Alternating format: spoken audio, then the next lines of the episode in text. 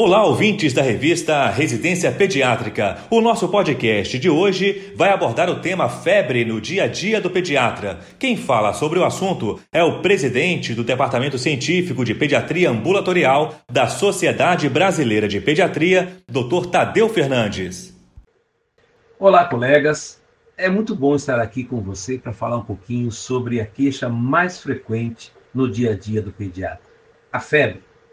Estima-se que de 20 a 30% das consultas pediátricas têm como queixa única preponderante a febre, aumentando para 65% nas consultas dos serviços de emergência e 75% das chamadas telefônicas do pediatra fora do horário convencional tem como queixa principal a febre. A febre é, é, até tornou-se um termo professor Schmidt, em 1980, cunhou um termo chamado febrefobia, feverfobia, para a correria dos pais à procura do pediatra por causa da febre. Primeiro vamos conceituar a febre. Febre é a temperatura tomada na axila com um número acima de 37,8 graus Celsius. Veja bem, essa é a definição de febre é quando a temperatura corpórea está acima de 37,8 no termômetro colocado na região axilar. Não que obrigatoriamente você tenha que administrar um antitérmico nessa situação. Primeiro temos que avaliar a criança febril.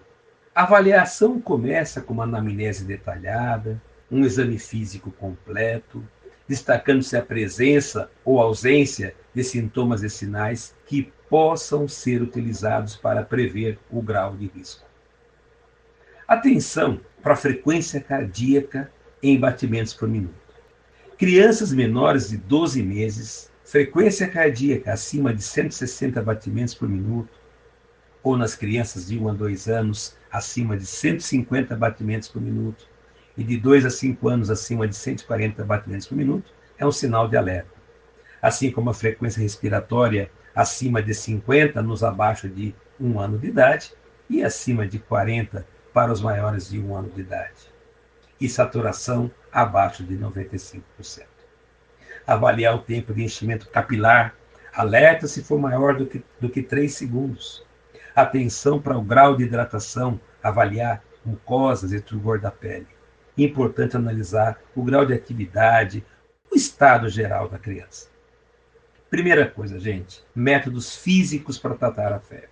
Apesar dos avanços na fisiopatologia da febre, na farmacologia dos medicamentos antitérmicos, ainda se pratica pelo Brasil afora a redução da temperatura com métodos físicos de resfriamento com banhos frios, esponjas molhadas em água fria nas axilas e dobras, remoção de roupa, são coisas anedóticas. Uma revisão recente na Cochrane chama atenção para o rápido início de ação desses métodos, mas com pena, pequena duração do efeito na redução da temperatura e a desvantagem do desconforto para o paciente em termos de calafrios irritabilidade aumentada. Nós devemos não usar um valor mágico para administrar antitérmico. A recomendação atual é o seguinte: se a febre está causando incômodo na criança, não importa se é 38 ou 39, aí sim nós administramos o antitérmico. Não existe o um número mágico, é quando a febre começa a incomodar a criança. Outra coisa importante, não intercalem antitérmicos. Intercalar antitérmicos em todo o mundo, em todos os guidelines, não é recomendado. Isso vai levar a erros. Um estudo brasileiro mostrou que cerca de 73% dos cuidadores informam que a primeira medida adotada no episódio de febre é administrar antitérmico. E sabe para quanto que eles administram? 37,4, 37,5. Então, gente, é, existe a febrefobia por parte dos pais. E se nós dermos essa deixa de intercalar, usa ibuprofeno, ou usa paracetamol, ou usa dipirona, vai intercalando, os pacientes acabam com certeza dando overdose de antitérmico. Verifique o grau de hidratação do paciente. Paciente desidratado, nenhum antitérmico vai funcionar. Não importa qual você escolha, ibuprofeno, ou dipirona, ou paracetamol. Todos são eficazes, administrados no horário correto e numa criança hidratada. Nós devemos, como pediatras, esclarecer aos pais que a febrefobia pode levar a erros, a erros de dosagem e intoxicação medicamentosa. Devemos deixar bem claro que febre é um sinal e não é uma doença. Obrigado pela atenção de vocês.